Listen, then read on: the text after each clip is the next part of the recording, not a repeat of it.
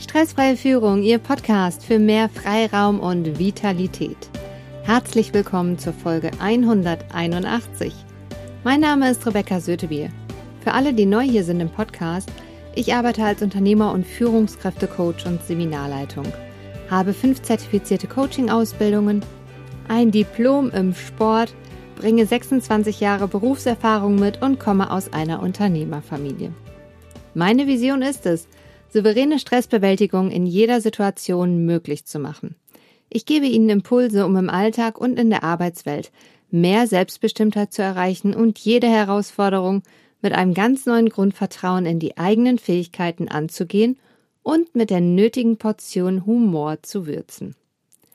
Wenn Sie sich gerne bei mir für die kostenfreien Impulse aus diesem Podcast bedanken möchten und die Vision unterstützen wollen, dann hinterlassen Sie mir einen Satz in der Bewertung, ob bei iTunes oder Spotify. Beides ist sehr wertvoll für mich. Wie immer lese ich eine Rezension vor. Diesmal ist sie von Nanny RD. Absolute Powerfrau mit fantastischem Content. Ich freue mich riesig, dass Rebecca in Zukunft ihr Wissen, ihre genialen Stressbewältigungstools und Energietipps mit mehr Menschen teilt. Das darf wirklich niemand verpassen. Fantastische Frau, fantastischer Content. Vielen Dank für diese Rezension, Nanny RD. Liebe Hörer, schön, dass wir jetzt gemeinsam Zeit verbringen. Und in der heutigen Folge widmen wir uns dem Thema der 600.000 Dollar Fehler. Starten wir mit dem Impuls. In meinen Coachings und Seminaren komme ich gerade im Bereich Führung natürlich immer wieder auch auf das Thema, wie ist der Umgang mit Fehlern, also wie ist die Fehlerkultur im Unternehmen und von der Führungskraft selbst. Dabei fällt mir immer wieder auf, dass einige Chefs nur folgende Frage stellen. Wer hat's verbockt? Ich bringe Ihnen heute sechs zielführendere Fragen mit. Die erste ist, warum ist der Fehler passiert? Zweitens, was können wir aus diesem Fehler lernen? Drittens, wo ist der Fehler im System bzw. im Prozessablauf? Viertens. Hatte der Mitarbeiter genug Zeit und ist seine Abteilung ausreichend besetzt? Fünftens. Hat sein Vorgesetzter vielleicht zu viele andere Aufgaben gegeben, sodass der Mitarbeiter den Überblick verloren hat? Sechstens. Welche weiteren Kontrollinstanzen setzen wir in der Zukunft ein, damit dieser Fehler nicht wiederholt wird? Die meisten Führungskräfte versuchen ihre Mitarbeiter wie einen kaputten Motor zu reparieren. Läuft er nicht rund, wird jeder Mitarbeiter unter die Lupe genommen wie eine verrußte Zündkerze. Man sucht, findet und behebt den Fehler und dann, so die kühne Hoffnung, schnurrt der Motor wieder. Funktioniert eine Firma wirklich wie eine Maschine nach Ursache und Wirkung? Ist jeder Mitarbeiter ein Teilchen, das also nach Belieben austauschbar ist? Aus meiner Sicht gleichen Firmen einem lebendigen Organismus. Der Ort, wo ein Fehler auftaucht, ist selten der Ort, wo er entsteht.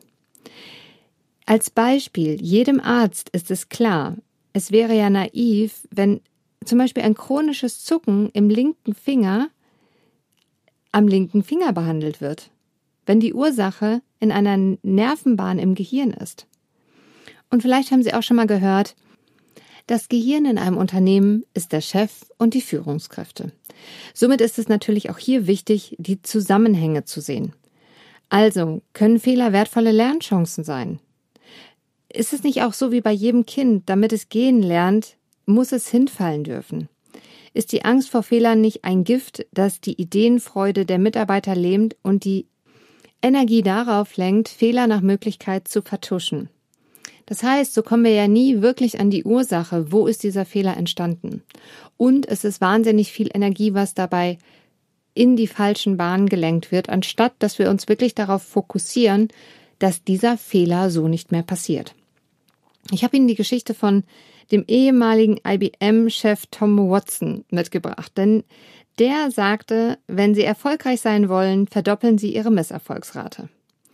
Nach diesem Motto handelte er auch. Eines Tages beging einer seiner Mitarbeiter den Fehler seines Lebens. IBM verlor dabei 600.000 Dollar. und wirklich alle waren sich sicher, der Chef wirft diesen Mitarbeiter raus. Doch Tom Watson sagte ganz trocken, ich habe gerade 600.000 Dollar in die Ausbildung dieses Mitarbeiters investiert. Warum sollte jemand anders diese Erfahrung gratis bekommen? Ein Unternehmen kann heute nur und überleben, wenn es schneller als der Wettbewerber ist, schneller erfindet, schneller entscheidet, schneller bedient. Die Angst vor Fehlern bremst Mitarbeiter aus. Lieber gar nichts tun als das Falsche. Lieber zu spät mit Chefsegen handeln als rechtzeitig mit eigenem Fehlerrisiko. Die Fehlerallergiker drücken ihre Mitarbeiter in die Tempo-30-Zone beziehungsweise schon in die Spielstraßenzone. Solche Firmen lahmen und haben es halt in der Globalisierung schwer. Souveräne Chefs haben immer ein offenes Ohr für die Gegenposition.